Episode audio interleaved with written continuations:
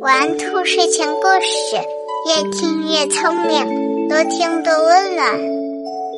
晚上好，小宝贝儿，我是兔耳朵姐姐，竖起你的小耳朵，开始听故事吧。森林和小鸟，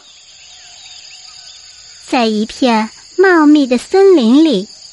栖息着许许多多种类的小鸟，有百灵鸟、画眉、乌鸦等等，各种各样的鸟类的鸣叫声不绝于耳。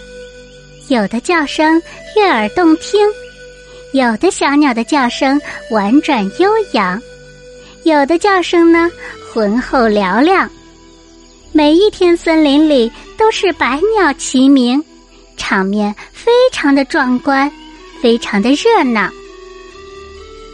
起初，森林伯伯非常陶醉于这些鸟的鸣叫声，他觉得非常的自豪，因为正是在他的统治下，才吸引来了这么多的小鸟来这里居住。可是，时间一天一天的过去了，这些小鸟。每天都叽叽喳喳的叫个不停，森林伯伯觉得有点烦了，因为耳朵旁边不停的都有鸟叫，吵死了。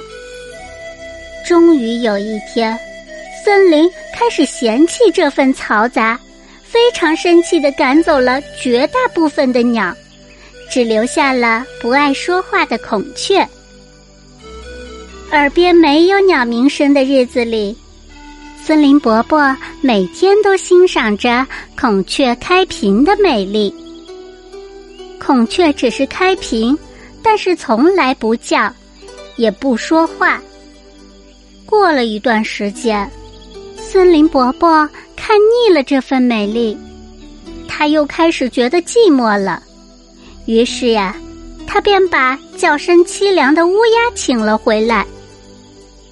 没过几天。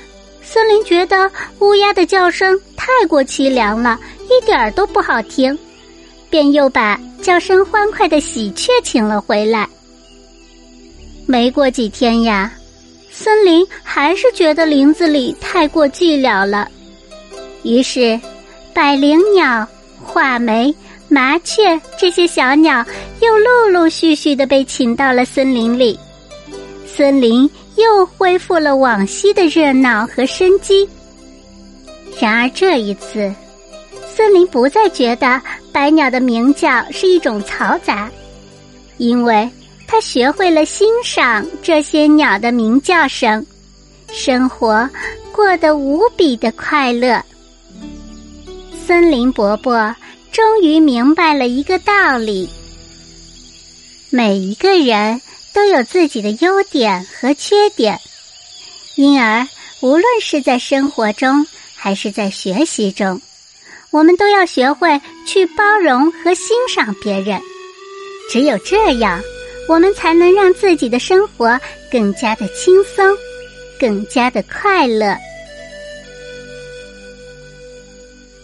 宝贝们，如果你喜欢今天的故事，就点一点上方的订阅吧。下次就可以很快找到兔耳朵姐姐了。